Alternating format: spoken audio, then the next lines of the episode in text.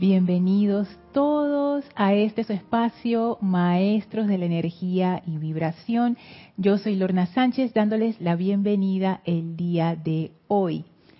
Antes de dar inicio a la clase voy a verificar brevemente si se está escuchando bien por YouTube. Estoy por YouTube, no estamos por, eh, por el chat de Skype, solamente estamos a través del chat de YouTube, ya que Skype en esta computadora que usamos nos está dando como unos problemitas técnicos. Así es que aprovecho para recordarles que se pueden comunicar conmigo en esta clase en vivo a través del chat de YouTube. Y si estás escuchando esta clase en diferido, me puedes enviar tus comentarios o preguntas a mi correo lorna.serapisbay.com. Y ahora sí voy a verificar. Ok, parece que todo está en orden. Perfecto. Voy a bajar un poquitín aquí listo. Así que bueno, ya veo que tengo conectados. Cualquier situación en audio o en video me avisan a través del chat. Me dicen que se escucha perfecto. Gracias, Laura. Bueno, vamos a dar inicio con la conexión con los maestros ascendidos.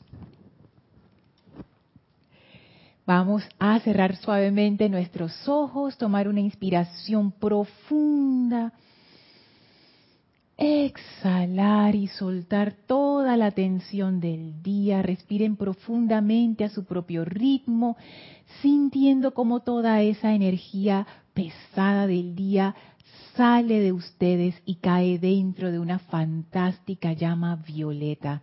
Visualicen esa poderosa llama violeta envolviéndolos llenándolos a su vehículo físico, etérico, mental y emocional con esa poderosa luz purificadora de amor divino. Sientan esta actividad purificadora, transmutadora y elevadora que absorbe toda energía discordante de ustedes y la transmuta en perfección. Visualizamos cómo esa llama violeta se carga de tal manera con tanta perfección y ustedes se van sintiendo cada vez más livianos, cada vez más armoniosos, cada vez más relajados, hasta que esa llama va cambiando su color y se convierte en una llama blanca, radiante, majestuosa. Y sentimos la presencia del amado Maestro Ascendido Serapis Bey. Recibimos esa presencia luminosa del Maestro con todo nuestro amor y gratitud y sentimos como el Maestro expande a través de nosotros esa gran llama de la ascensión que eleva aún más nuestra vibración y de esta manera podemos hasta sentir el flujo de esa energía de vida, la misma presencia yo soy en y a través de nosotros, llenando nuestra conciencia, llenando nuestros vehículos, llenando nuestras vidas y mundos con luz. El maestro ahora abre un portal frente a nosotros, feliz de que lo visitemos una vez más, y nos invita a atravesarlo para ir al sexto templo. Y el Maestro Ascendido Serapis Bey atraviesa con nosotros ese portal y llegamos ambos, nosotros y el Maestro, a ese sexto templo en donde nos espera la amada Maestra Ascendida Lady Nada. Allí estamos en ese bello desierto con el camino dorado que serpentea en medio, y la amada maestra esperando por nosotros, feliz de volver a vernos, nos irradia ese amor divino impersonal que ella encarna, nos irradia ese amor iluminador que nos da la comprensión de la enseñanza.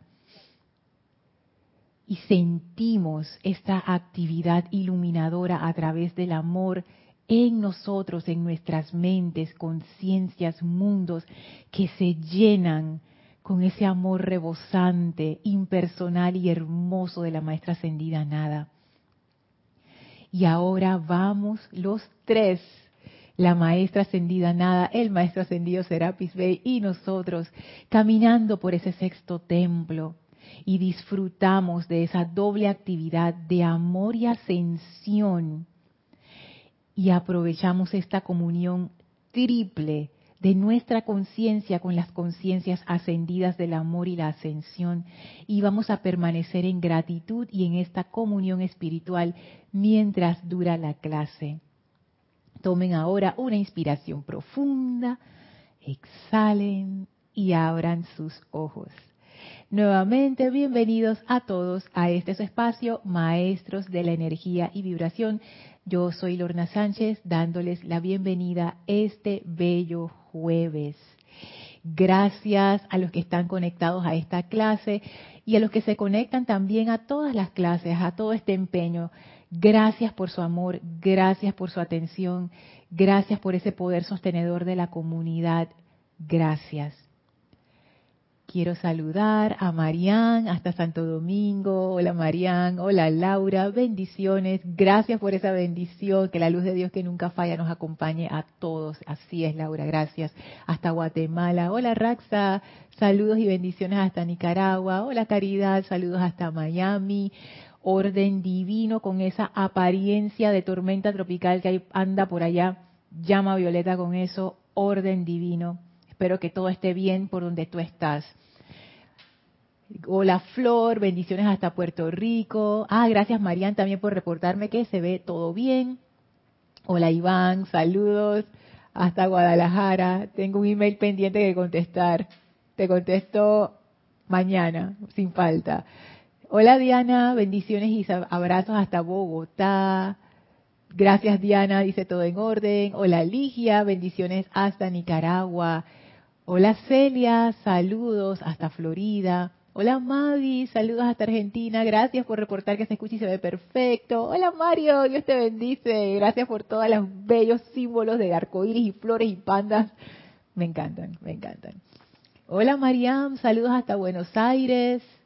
Hola Noelia, saludos hasta Uruguay. Gracias por ese corazón triple. Hola Marleni, saludos. Hola Paola, saludos hasta Cancún. Hola Blanca, saludos hasta Bogotá. Gracias a todos de nuevo por su presencia aquí, de verdad. Muchísimas gracias. Hoy le damos un giro a esta clase como vieron en la visualización inicial. Tenemos la presencia invitada del amado Maestro Ascendido Serapis Bey.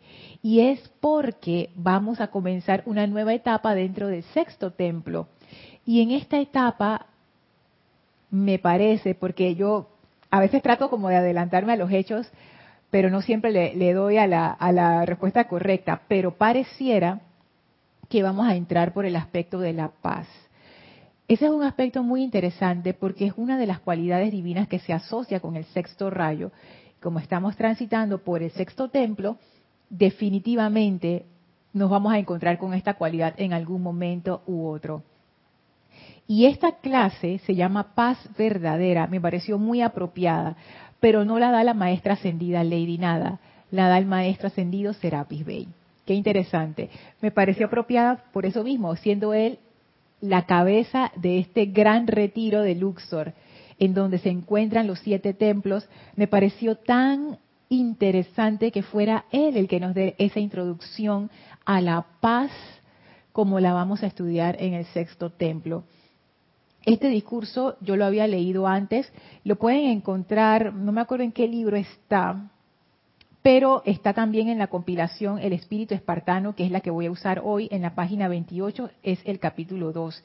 Y en este discurso me encanta, yo creo que este está en boletines privados, yo creo que está en el primero, creo que está en el primero, el que es azul. Y este discurso a mí me encanta, me encanta porque es tan práctico, tan específico, típico del maestro ascendido Serapis Bey. Es así como que ah, él nos da esa, no tanto definición de lo que es la paz, sino que nos dice cómo la puedes lograr realmente. Por eso es que se llama paz verdadera. Y yo lo había leído ya varias veces, lo había leído hace tiempo, y ahora que lo repasé para la clase me doy cuenta que encaja perfectamente en lo que hemos estado viendo del sexto templo, especialmente en la última clase que vimos acerca del tema del servicio, en donde exploramos por qué la gente se pierde en el sexto templo. El sexto templo uno llega cuando uno decide salir del quinto templo. En el quinto templo uno llega a un estado wow, o sea, te conviertes en oficiante del fuego sagrado, es un templo en donde te enseñan cómo hacer ese santo oficio, ese sagrado oficio de atraer el fuego sagrado y toda esta cuestión y te llenan de joyas y de mantos y de cuestiones y de centros de poder pero para pasar al sexto templo uno ha de renunciar a eso. Y la clave del sexto templo es que tú vas a ese templo a servir.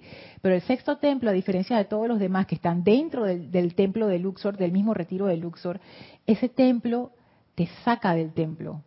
¿Qué cosa? Ese sexto templo te saca del gran templo de Luxor. Y dice el maestro que él ve a los estudiantes bajando por las escalinatas, saliendo al desierto, a cumplir esa misión que ellos han detectado en su corazón de ayudar, de asistir a la humanidad, de bendecir. Y el maestro dice, ahí la mayoría de la gente que se va no regresa, se pierde. Dice, bien pronto las arenas del desierto los reclaman y los sentidos también. Sea, que no es que la gente queda perdida en el desierto y que, ay, se murieron un montón de gente por ahí porque no supieron cómo. No, no, no. Él se refiere a que se pierden, quiere decir que la conciencia que había estado siendo entrenada para lograr la ascensión dentro de este retiro, se le va como el, como el norte, se le va el foco y se pierde de vuelta en el mundo.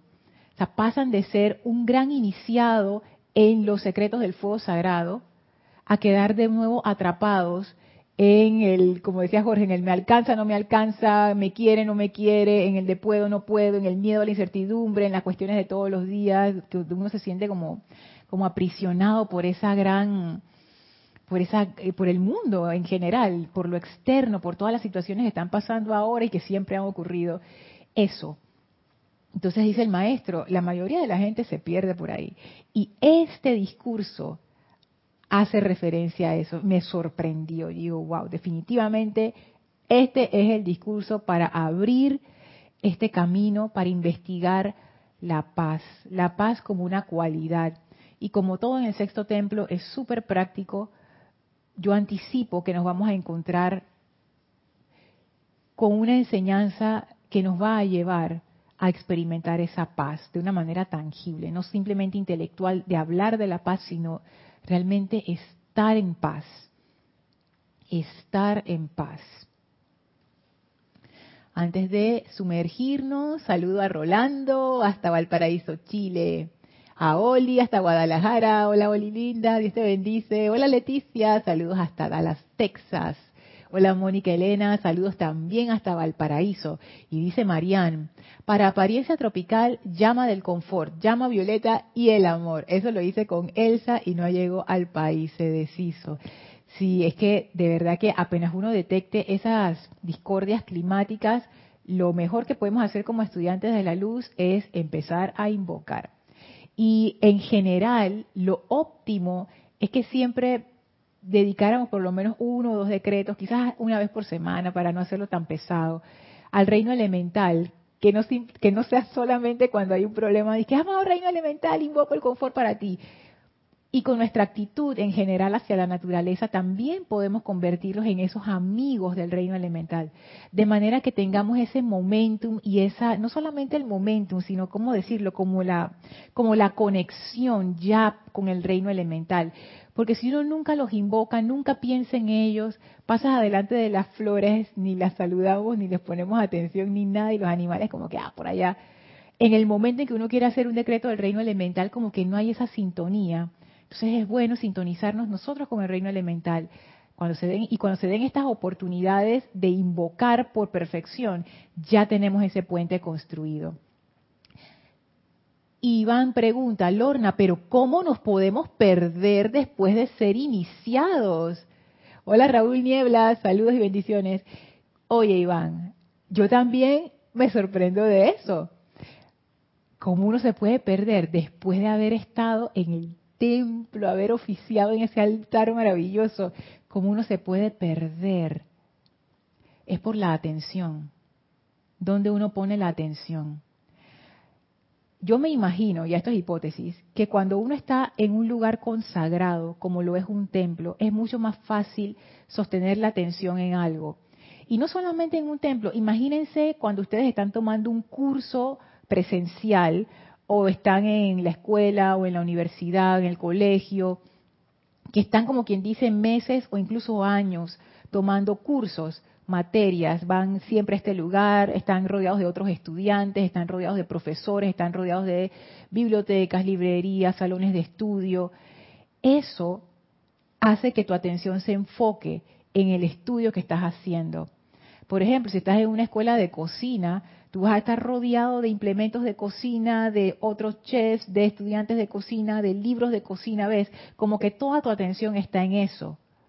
Pero una vez que ya tú sales de la escuela, del colegio, del curso de cocina o del curso que estés tomando, ya tu atención puede fluctuar por ahí. Ya hay otras cosas que considerar. Ya uno entra a la vida, como le dicen, la vida real. Entonces, ¿qué tan fuerte es nuestro autocontrol de nuestra atención? Es por eso que la gente se pierde. Yo me imagino, Iván, que uno llega a un punto de desarrollo en algún momento en donde uno ya agarra suficiente autocontrol sobre, sobre la atención y ya uno no permite que la atención se le desvíe por allí. Pero eso es un proceso y en tanto no lleguemos a ese como a ese punto de maestría, se pudiera decir, que no es que sea una maestría y que plena y total como un maestro ascendido, pero por lo menos un buen nivel de autocontrol, siempre va a existir el riesgo de que la atención se nos vaya y quedemos metidos metidos en algún precipicio por ahí del, del desierto. Los iniciados, como los llaman los maestros, los chelas, los discípulos de los maestros, no son eh, maestros, por decirlo así, Maestros son los maestros, pero todo lo que no es maestro todavía está en un proceso de aprendizaje, todavía está en un proceso de maestría. Yo me imagino que los discípulos realmente avanzados del maestro ya no caen en esas trampas que para nosotros de que ah, cada rato nos caemos. Pero siempre está allí la oportunidad, no la oportunidad, sino como la, la, la posibilidad, la posibilidad de quedar atrapado con tu atención en, un, lugar de mala onda, en, en, algo que te baje la, la vibración, que te baje la, que te adormezca la conciencia. Y entonces ahí, conciencia adormecida, mira, nos perdemos todos en el desierto. Dice Mario. Ajá, los ángeles cantaban cuando nació el amado Jesús. Gloria a Dios en el cielo y paz a los hombres y mujeres de buena voluntad. Lorna, buena voluntad. Eso puede ser una clave, Mario. Eso puede ser una clave porque la voluntad tiene mucho que ver con lo que es la dirección de la energía. Y realmente yo pienso, eso, wow, es que ese aspecto de voluntad a mí me intriga bastante porque es la, la capacidad que uno tiene para dirigir su energía y para manifestar y para moverse en el mundo. Y yo pienso que esa buena voluntad tiene que ver con el poder de la atención, porque está la voluntad que la asocio con esa capacidad, con esa um, cualidad de la llama triple y con esa cualidad divina. Y está en el otro lado los caprichitos de la personalidad, que eso no es voluntad, eso es simplemente producto de nuestro condicionamiento y de nuestras programaciones. Entonces, este es un templo ahora Mario que tú lo traes, este es un templo en donde uno enfrenta esa dicotomía, o sea, tú te enfrentas a esta cuestión.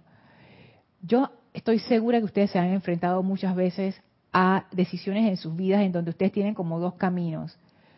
El camino que su corazón les dice es por aquí y el otro camino en donde su personalidad les dice es por aquí. ¿Cuál uno escoge? Entonces ahí está esa, esa bifurcación. Y en el sexto templo me suena, Mario, sabes que, que uno se encuentra con esa decisión muchas veces y ahí también es donde uno se pierde. Hola Yami, Dios te bendice. Marian dice, es perder, ese perder que dice el maestro ascendido Serapis Bey es sobre los sentidos y los menesteres en este mundo, así es, así es.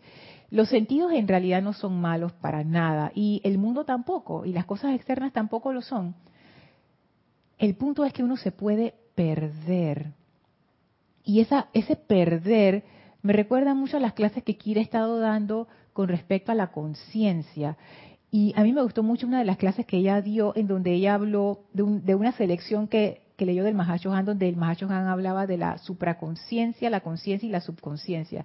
Hay veces que uno vive que casi subconsciente, o sea, que, andamos por el mundo así como robots. solamente guiados por nuestra programación.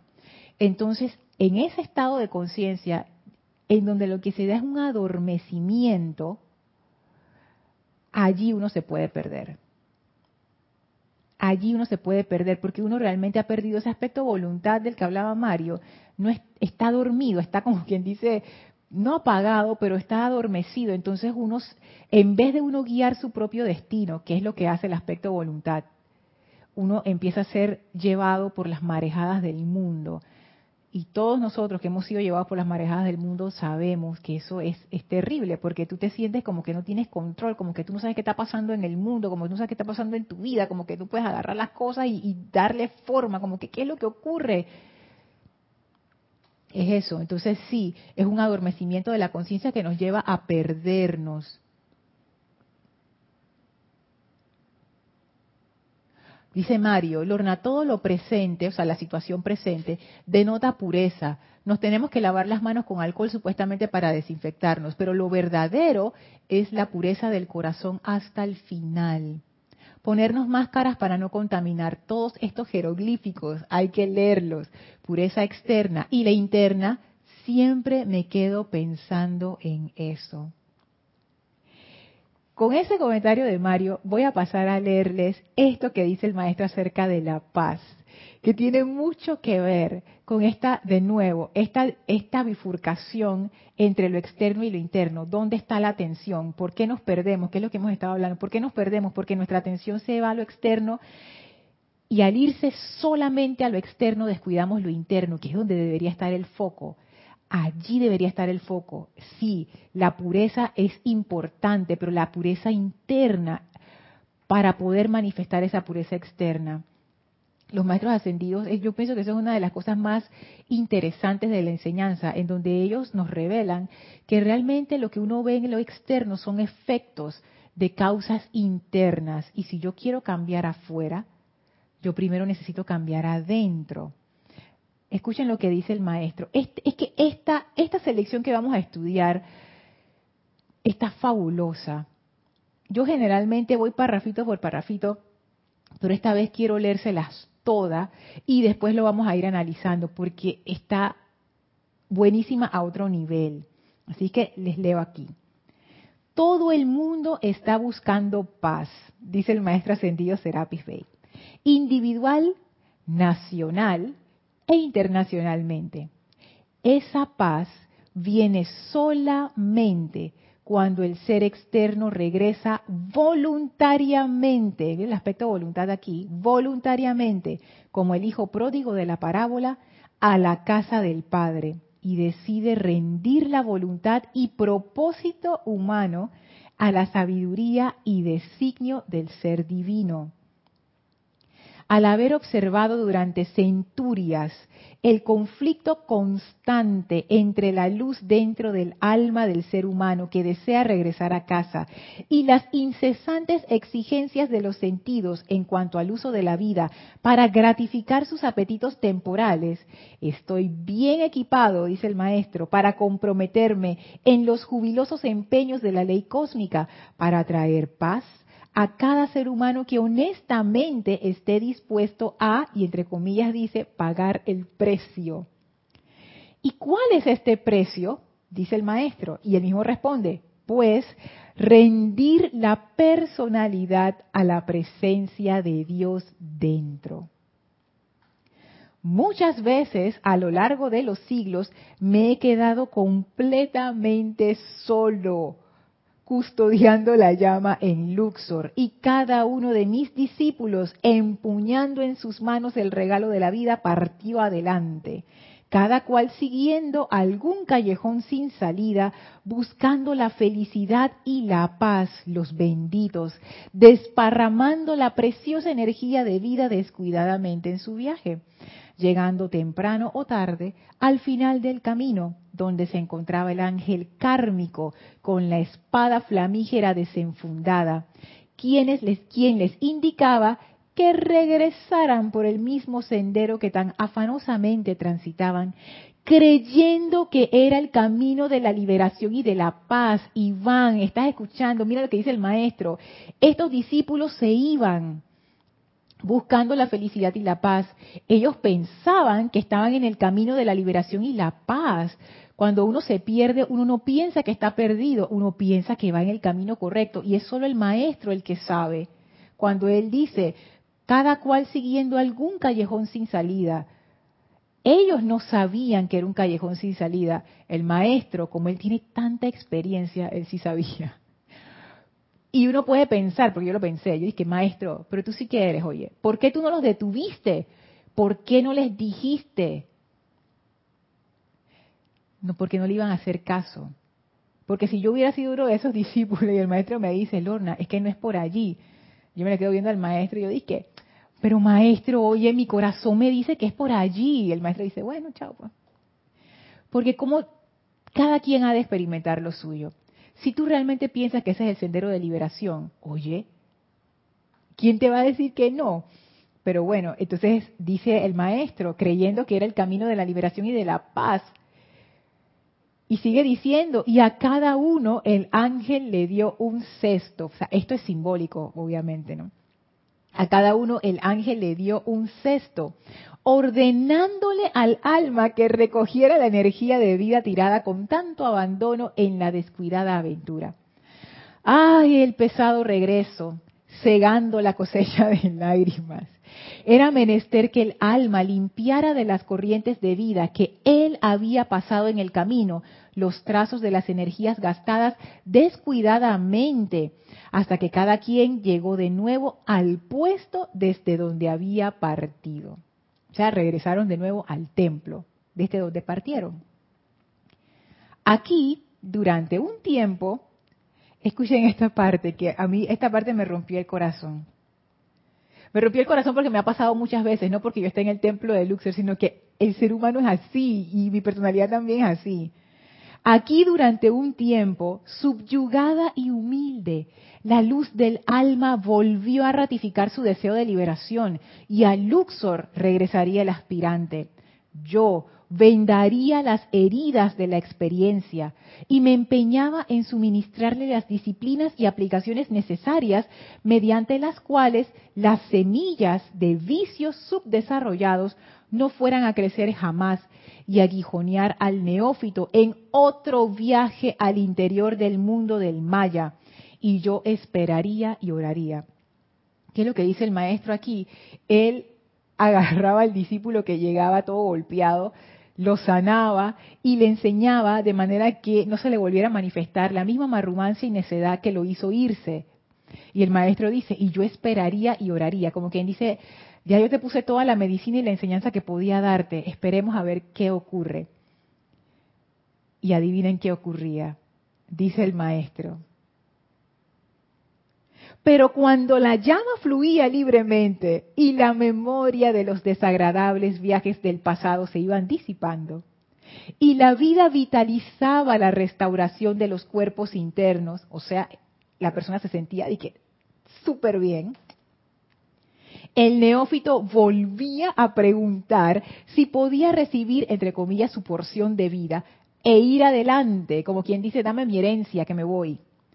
Y sigue el maestro diciendo, usualmente para redimir el mundo, escuchen esto, cuando ya se sentía bien el discípulo, volvía a preguntar si podía recibir su porción de vida e ir adelante usualmente para redimir al mundo. O sea, su motivación no era una motivación egoísta, no es de que dame mi herencia para gastármela, no.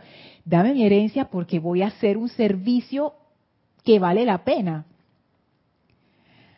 Si podía recibir su porción de vida e ir adelante, usualmente para redimir al, mundo, a otro callejón sin salida en la mayor parte de los casos, ya que por uno que pudiera permanecer fiel en tal recorrido, hay miles que, si bien motivados por un sincero deseo de elevar a la raza, serían pronto atrapados en el momentum de la gente y las energías de vida se mezclarían con los hábitos del mundo.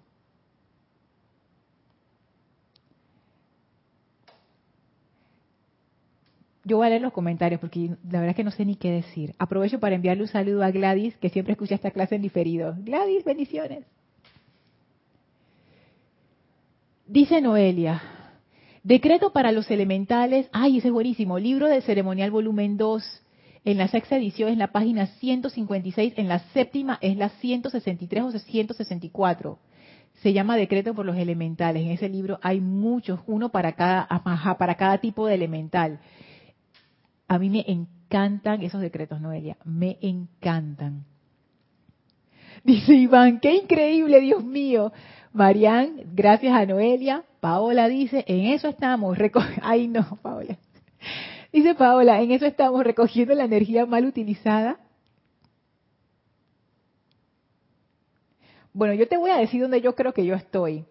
Yo creo que yo estoy con el cesto recogiendo la energía mal utilizada, pero yo no creo que, yo, que yo, es que yo estoy regresando a Lux. Yo ando perdida por ahí hace tiempo, Paola. Yo no sé ni de dónde salí, no sé. Estoy tratando de encontrar el, camino de regreso a casa, como dice el maestro. Pero todavía, ¿qué va? ¿Qué va? Marian dice, con esto que dices, ahora cobra vida la parábola del hijo pródigo. Y, exacto, y fíjate que el maestro lo mencionó también, Marian. Es cierto, y, y tienes razón, o sea, esto es como una parábola del hijo pródigo, pero versión maestro ascendido Serapis Bey. Hay tantas cosas en este discurso eso que el maestro dice, me he quedado completamente solo custodiando la llama de Luxor. Yo me imagino que siempre es como un grupito pequeño, no serán las grandes masas. Vamos a, vamos a, usar la imaginación creativa. Imagínense el maestro ascendido Serapis Bey en su gran templo de Luxor, 10 10 discípulos ahí y de repente uno a uno les va diciendo, maestro, me acaba de venir una iluminación hermosa, mira este servicio espectacular. Y el maestro que él, ¿saben por qué el maestro ascendido Serapis Bey se da cuenta de que se van a, que probablemente se van a perder? Porque uno nunca puede decir que 100%. Siempre hay esperanza ahí. Esperanza, cualidad del cuarto rayo. El maestro sabe que es muy probable que se pierdan porque el maestro ascendido Serapis Bey, él tiene una maestría muy especial. De hecho, a mí me gusta cómo él lo dice en uno de los párrafos de arriba. Al haber observado, este es el maestro hablando, escuchen esto, al haber observado durante centurias, o sea, este maestro tiene centurias observando qué? El conflicto constante, conflicto constante entre la luz dentro del alma del ser humano que desea regresar a casa honesta y sinceramente, y las incesantes, incesantes, no paran, incesantes, no cesan, incesantes exigencias. Cuando ustedes exigen algo o les exigen algo, no es de que, ay, por favor, ¿quién anda por ahí? Mario, ay, por favor, Mario, viste, dale. No, exigencia es, me lo das ya incesantes exigencias de los sentidos en cuanto al uso de la vida para gratificar sus apetitos temporales. El maestro ascendido Serapis Bey, eso es uno de los servicios que él presta en Luxor. Él tiene esa capacidad de ver dentro del individuo y ver las causas y núcleos de discordia y de imperfección que luego, inevitablemente, se van a manifestar como la dormición de la conciencia, como sufrimiento, como manifestaciones no deseadas, como errores, metidas de pata, carestía, enfermedad. él ve, antes de que eso se manifieste, él lo está viendo, él tiene esa capacidad y es más, él ha observado durante centurias esto. Yo me imagino que él, es, hay como los investigadores que investigan cómo se comportan virus, enfermedades, para entender cuáles son las causas, por lo menos en el plano físico, investigadores médicos, cuáles son las causas de eso para poder ayudar a la humanidad. Y el maestro tiene eso, él ha estudiado por centurias cómo esas causas de discordia afectan al ser humano. Él ha estudiado por centurias ese conflicto que ustedes lo han sentido, yo lo he sentido, en donde uno tiene como el corazón desgarrado en dos, lo que hablábamos antes con el comentario de Mario de la, de la buena voluntad, uno tiene como ese, ese, esa disyuntiva siempre, el camino del mundo o el camino del corazón, ¿cuál de los dos? Y dice aquí el maestro, incesantes exigencias de los sentidos. Es como que el camino del mundo te está alando todo el tiempo. Imagínense eso, imagínense el camino del corazón, que es el camino de tu ser superior, agarrándote por la, por la mano de un lado. Y por el otro lado, la otra mano, tienes miles, miles de manos de todos los tamaños alándote para que regreses al mundo. Dígame si eso no es un conflicto. Como él dice aquí, conflicto constante. Y el maestro observa eso, él se da cuenta. Por eso es que él sabe, antes de que el discípulo se vaya, ya él sabe cómo va a terminar la historia, porque él tiene esa capacidad de comprender como parte del cuarto rayo, ustedes saben que los Elohim del cuarto rayo, la amada Elohim Astrea, el amado Elohim Claridad, ellos se enfocan mucho en lo que es la purificación. Y los maestros ascendidos, recuerdo ahora mismo el amado Pablo el Veneciano, pero varios lo dicen, invoquen a la amada Elohim Astrea. ¿Por qué? Para que saque de ustedes las causas y núcleos de discordia, porque esas causas están tan profundas que uno ni siquiera sabe que están allí, están sumergidas en la conciencia, en lo que llamamos el subconsciente. Eso está, o sea, tú ni sabes que eso está allí, pero el maestro sí sabe. Y él hace así y él ve y dice, wow. Puede que en el templo no se manifieste. Ahí no se va a manifestar porque estás en un ambiente controlado. Apenas salgas al mundo y empiecen a alarte las exigencias de dinero, relaciones interpersonales, de poner atención aquí, allá, de cómo hago para lograr esto, de me quedo sin esto, necesito lo otro, empiezan a aflorar todas estas cosas y entonces, el maestro, y esto no quiere decir que no salgamos del templo, porque el sexto templo es una iniciación, es parte del recorrido, en algún momento tenemos que salir, nada más que el maestro nos dice, ese viajecito por el sexto templo es de ida y regreso, muchas veces, porque lo que ocurre es que tú te vas, llegas al final del callejón sin salida, te das cuenta que por ahí no era y regresas. De nuevo comenzamos. Te vas, regresas, te vas, regresas, te vas, regresas hasta que ah, eventualmente en algún momento se logra la victoria. Voy a leer acá los comentarios. Mario dice, estoy contigo, Lorna, sin palabras como Condorito Plop. Solo te doy gracias por este texto. Gracias, Mari, gracias al maestro. De verdad que ahora que lo leí en este contexto quedé como que... me golpeó, me golpeó, me golpearon estas letras, me golpeó, me golpeó esa... esa experiencia, tú sabes, porque yo pienso que es algo que todos hemos experimentado. Yo creo que es por eso, como que, ah, mi corazón Noelia dice, a mí también me encantan, yo los hacía mucho un tiempo, sobre todo el del elemento aire. Ay, qué sólido, el de, sólido de Panamá, y que, ay, qué bueno.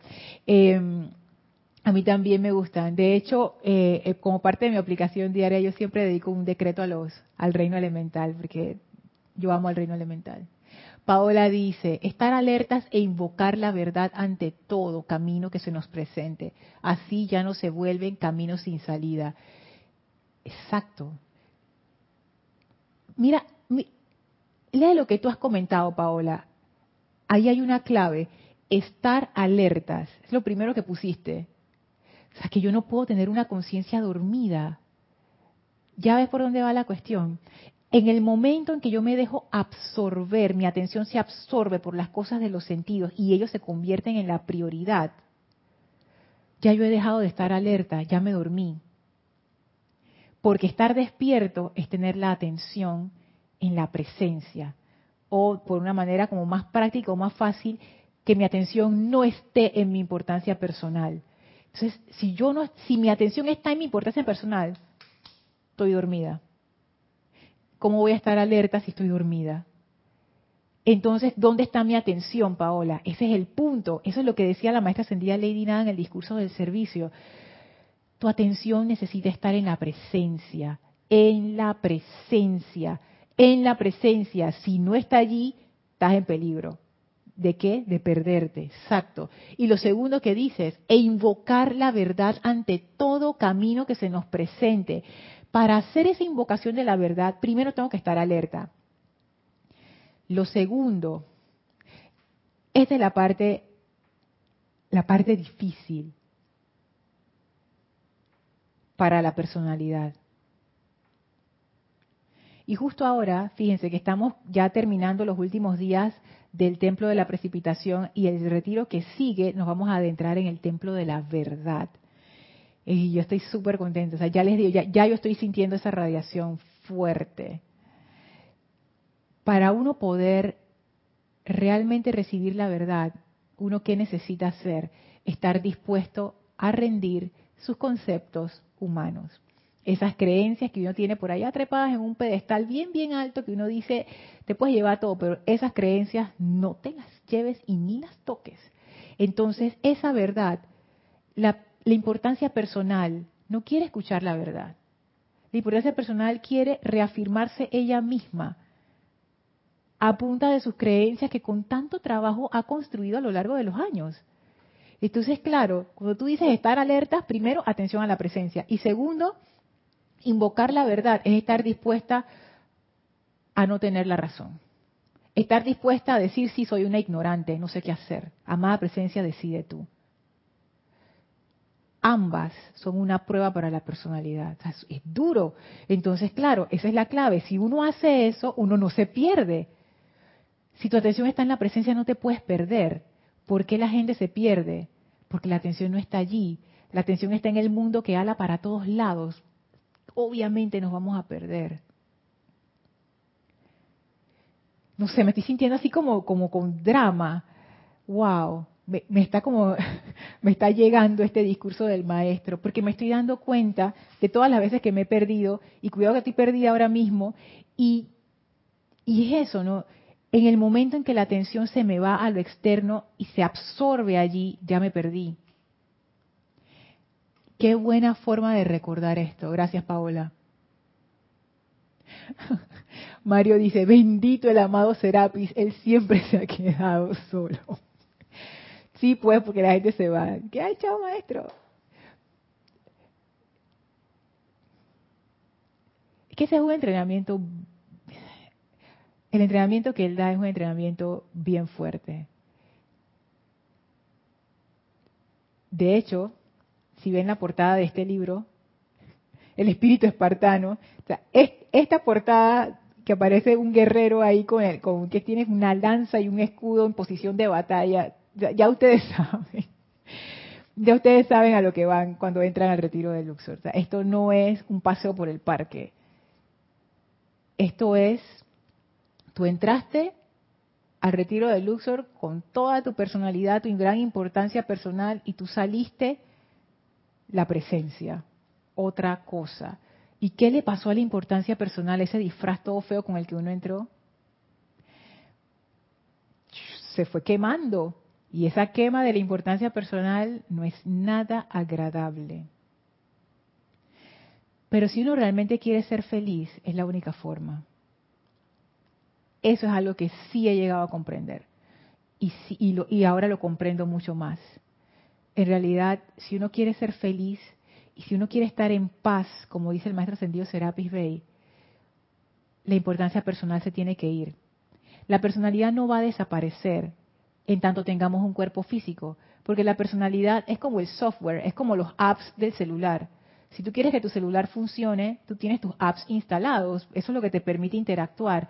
La personalidad es como esa interfaz em, psicológica, es como, es como la contraparte sutil del cuerpo físico, pero es toda esa parte psicológica que nos da identidad, nos da coherencia, porque el ser humano es un organismo biológicamente bien complejo y necesita ese tipo como de, como de estructura psíquica, pero no psíquica de poderes paranormales, o psíquica de, psicológica, a eso me refiero de la psiquis, de la psiquis, necesita eso para poder operar. Eso no es un problema, eso es parte del equipo, eso es normal, eso está bien. Ahora, ¿qué es lo que no está bien? Que nos hemos absorbido demasiado por esa personalidad, nos hemos identificado con ella a tal punto que hemos quedado como encerrados dentro de nuestra propia ilusión.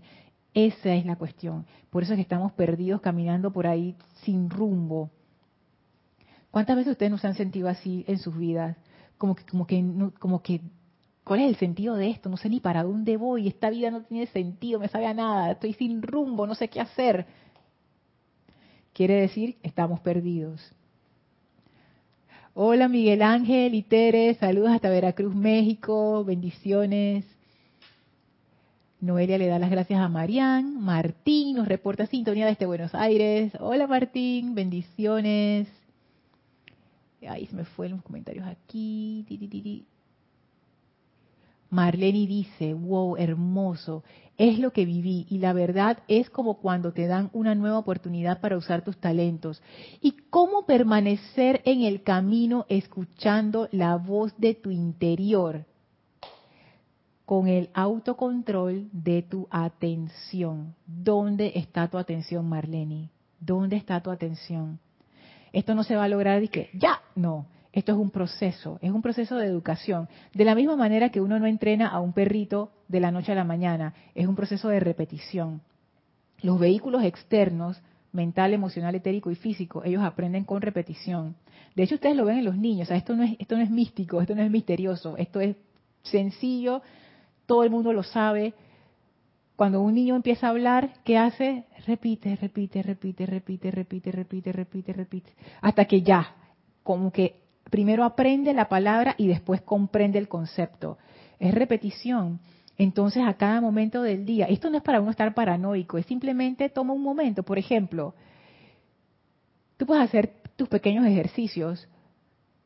Cada vez que me lave las manos, ahora que Mario dijo de lavarse las manos, que estamos en esta cuestión de lavarse las manos, que es una buena práctica higiénica, ok, deberíamos hacerlo siempre, no por miedo, sino porque es buena higiene.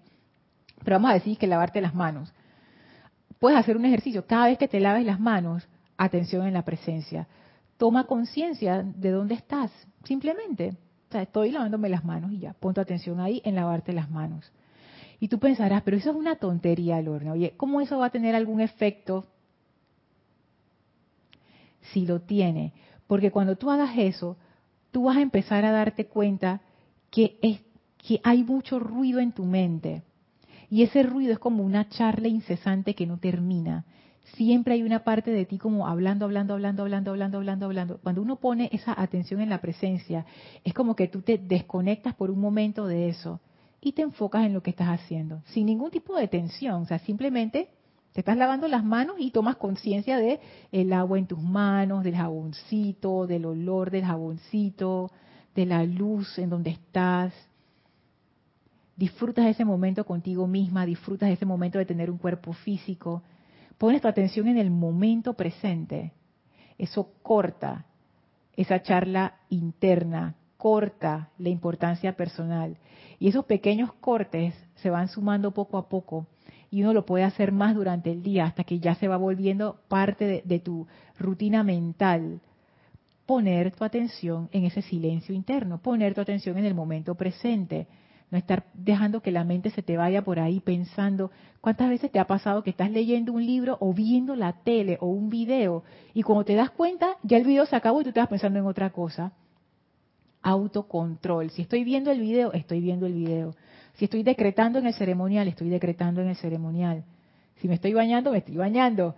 No estoy pensando de que, ay, ahora que no sé qué. Es eso, autocontrol de la atención. Iván dice, para evitar ser alados por el mundo está la armadura del arcángel Miguel y el tubo de luz y la llama violeta y la ley del perdón y luego y luego también invocar la paz y la iluminación para salir bien librados. Sí. Todo lo que dijiste es correcto. Esa armadura del arcángel Miguel y el tubo de luz, así es, son herramientas poderosas. La llama violeta y la ley del perdón, definitivamente. Invocar la paz y la iluminación, sí. Y adivina que tiene todo eso en común, la atención. No es leer el decreto que dice, que amado Arcángel Miguel, envuélveme con tu armadura de llamas, listo, ya terminé. ¿Dónde estaba tu atención? El Arcángel Miguel, nada más para agarrar el ejemplo de la armadura, El arcángel Miguel es un ser sumamente positivo. Positivo quiere decir que irradia. Es un ser que encarna las cualidades del rayo azul. ¿Cuáles son? Entusiasmo, ausencia de miedo, protección divina, fuerza, poder, voluntad de hacer, decisión, también encarna la parte de la comunión, esa parte mística que tiene el rayo azul, esa comunión con Dios.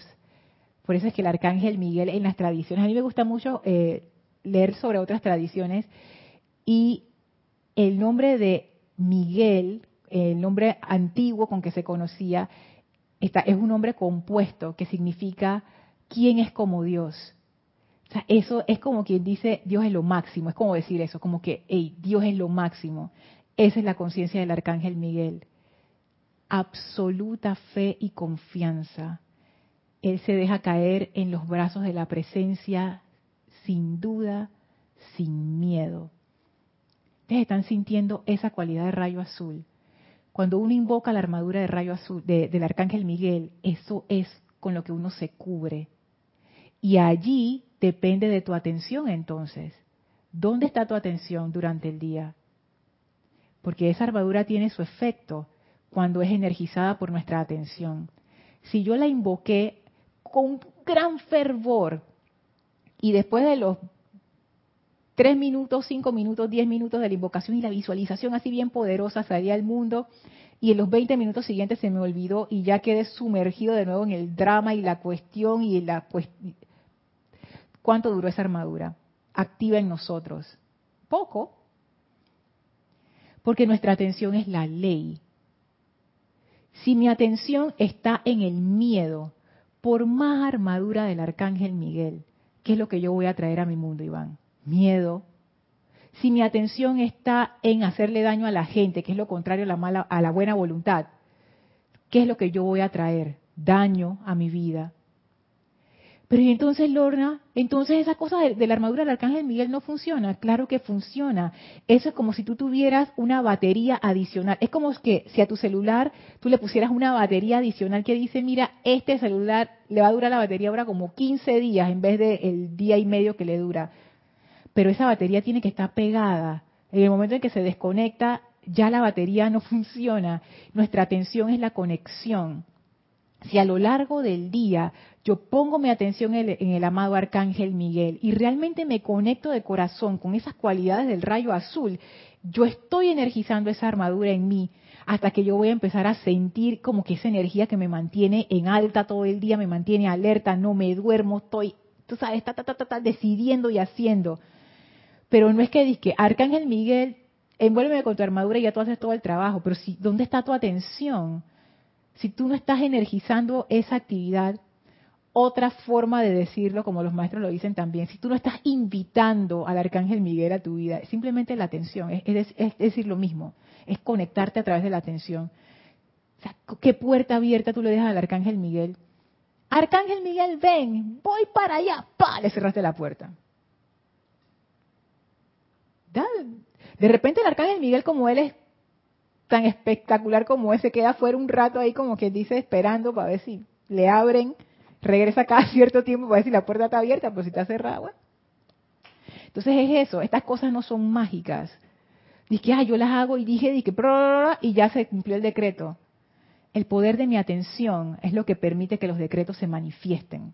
Y si mi atención anda por la nebulosa, entonces está difícil, está difícil. No quiero decir imposible, pero por ahí. Arraxa dice, Lorna, toca ahora hacer mi mejor esfuerzo para adelantar todo lo que pueda del plan divino y en el proceso y en el proceso purificar con valor mis cuerpos sabiendo que no estoy solo. Sabes que yo también he pensado eso, Raxa, porque yo no sé en la próxima encarnación dónde voy a caer.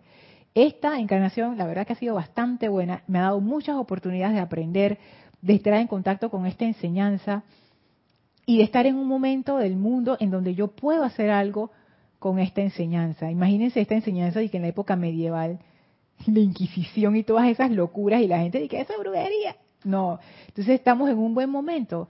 Y yo también pienso lo mismo. yo mejor aprovecho en esta, porque yo en la próxima, y no sé de dónde me llevará mi conciencia, y ahora que tengo como quien dice todo en bandeja de oro, digo, si no quise aprovechar, no hay excusa, no hay excusa. Gracias Lourdes, dice, bendiciones desde Yucatán, abrazos para ti también Lourdes. Noelia dice, Lorna, ¿hay decretos para el uso del fuego sagrado de purificación? Claro que sí, todos los decretos de fuego violeta caen dentro de esta categoría. Mario dice, la buena voluntad nos purifica.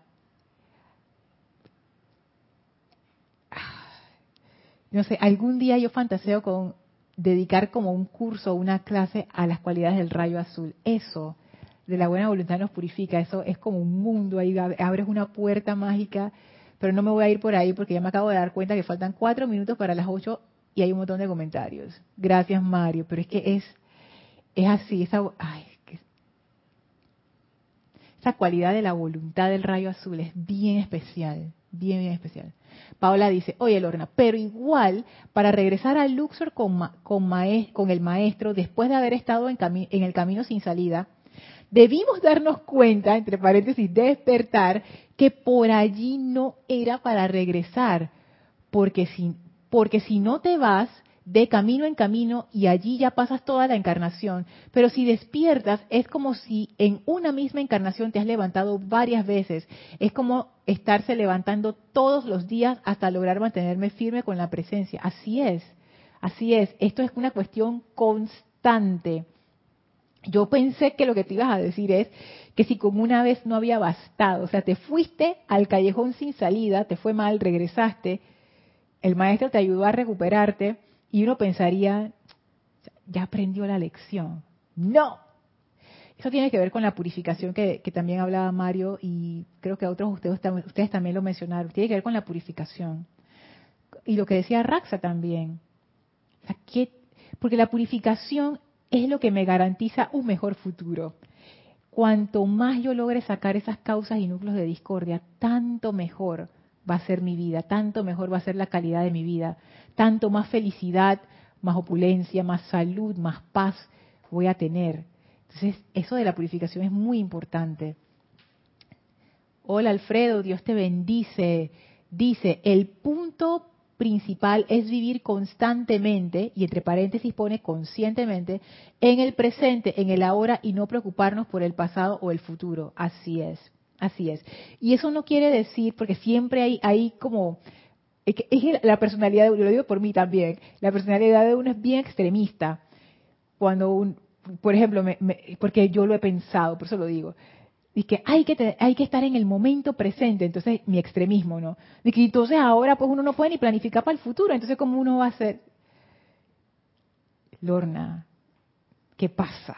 Oye, eso no es lo que quiere decir estar en el presente. Estar en el presente quiere decir que tú estás consciente, que estás viviendo intencionalmente. Por supuesto que a veces uno tiene que hacer planes a futuro. Si uno va a hacer un grupo de mandados, uno dice primero voy aquí, después voy allá, no sé qué. Eso está bien, claro que sí. Por supuesto que uno piensa en el futuro, pero una cosa es pensar en el futuro por una cuestión en particular que hay que resolver y otra cosa es vivir en el futuro lleno de ansiedad y que qué pasará y que la incertidumbre no sé qué, que es lo mismo que vivir en el pasado lleno de culpa y el remordimiento de lo que ya no se puede cambiar. Entonces, ah, vivir en el presente exacto, vivir intencionalmente, vivir conscientemente, que las decisiones que yo tome, las tome por voluntad, voluntariamente, porque, porque las quiero tomar. Fíjense, el maestro lo dice aquí arribita en el primer párrafo. Esa paz viene solamente cuando el ser externo regresa voluntariamente. O sea, esto es, esto es que tú quieres hacerlo. No es que te obligaron, ni que voy porque me conviene. Esto es una, una cuestión de la voluntad. esto es algo del corazón, voluntariamente a la casa del Padre. Y acabo de ver una cuestión muy interesante aquí. Porque muchas veces, y lo digo por mí ahora observando, cuando uno se lleva su herencia, uno no quiere regresar a la casa del padre para que, mira toda la herencia que tengo, me, voy a comprar mi propia casa y voy a hacer lo que me da la gana. Porque nadie quiere vivir con sus papás, todo el mundo quiere vivir independiente y tú sabes, así yo puedo hacer lo que yo quiera. Piensen en eso. No se me había ocurrido esa analogía. ¿Cuándo uno regresa a la casa del Padre? ¿Por qué yo quisiera regresar a la casa del Padre? En algún momento siento yo que la parte de la paz, o este mismo discurso, cuidado que este mismo discurso, se va a ir entretejiendo con otra cualidad del sexto templo, del sexto rayo, perdón, que es la cualidad de la gracia. La cualidad de la gracia tiene que ver mucho con la rendición, pero no es solo rendición, involucra otras cosas. Y yo creo que hay cosas que el maestro nos dice en este discurso que apuntan hacia la gracia. Andrea, bendiciones Andrea, dice, estoy anonadada, mi ignorancia en estos temas es grande, mi anhelo es instruirme, ¿me puedes dar una guía? Bueno, estas clases son una guía, pero la mejor guía es el maestro interno en tu corazón.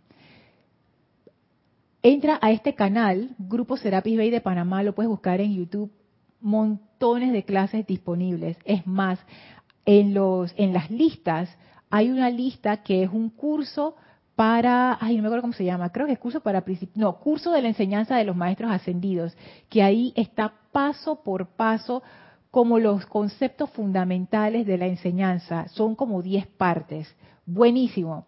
Así es que te recomiendo eso en nuestro canal de YouTube. En las listas está curso de la enseñanza de los maestros ascendidos. Busca esa lista mírate esa lista y yo creo que con eso ya vas a tener una buena idea si esta enseñanza es para ti, o sea, que, resuena con tu corazón o no. Y también vas a, vas a conocer más sobre de qué trata la enseñanza y de qué hablamos aquí, todos estas, estas, estos conceptos interesantes. Martín dice, me encantó una de las cualidades del rayo azul, la voluntad de hacer. Lo traigo a relación a cualquier proyecto. Así es. Es que es que es fundamental. Un proyecto que no comienza con eso, Martín, no termina. Es más, ni siquiera comienza. Ligia dice, Lorna, bendiciones. Los pensamientos, sentimientos de miedo, duda, ira y todo lo que nos separa de la presencia de Dios o no conlleva a la perfección son callejones sin salida. Tan, tan, tan. Sí. ¡Ah! tienes razón, sí. Pudiéramos decir que sí. ¿Qué piensan ustedes? Yo pienso que sí. Ay, ahora que digo eso, saludos y bendiciones a Elmi, que en algún momento va a escuchar esta clase en diferido. Bendiciones, Elma. Gracias, Mario, bendiciones. Yo pienso que sí, Ligia. Ay, qué lindo, Mario, y que los amo. Gracias, Mario, Mario, gracias. Amor para ti también y para todos.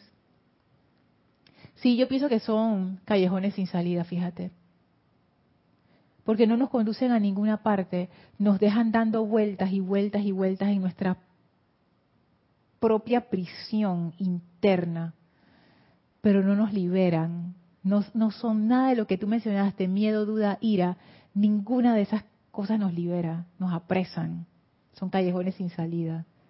Wow, esa, esa, como ese, es, o sea, como esos conceptos, verlos visualmente así con, con esas figuras es bien poderoso, bien poderoso. Gracias por eso, Ligia. Bueno, y gracias a todos. Vamos a dejar la clase hasta aquí y ya en las siguientes clases vamos a irnos uno por uno cada párrafo para sumergirnos en esta lección del maestro que está fabulosa. Así es que bueno, para despedirnos, vamos a despedirnos primero de los maestros ascendidos. Por favor, cierren sus ojos. Visualicen al amado Maestro Ascendido Serapis Bey y a la Maestra Ascendida Lady Nada frente a ustedes. Envíenle su amor y su gratitud. Gracias por esta enseñanza, gracias por esta oportunidad, gracias por esta radiación hermosa.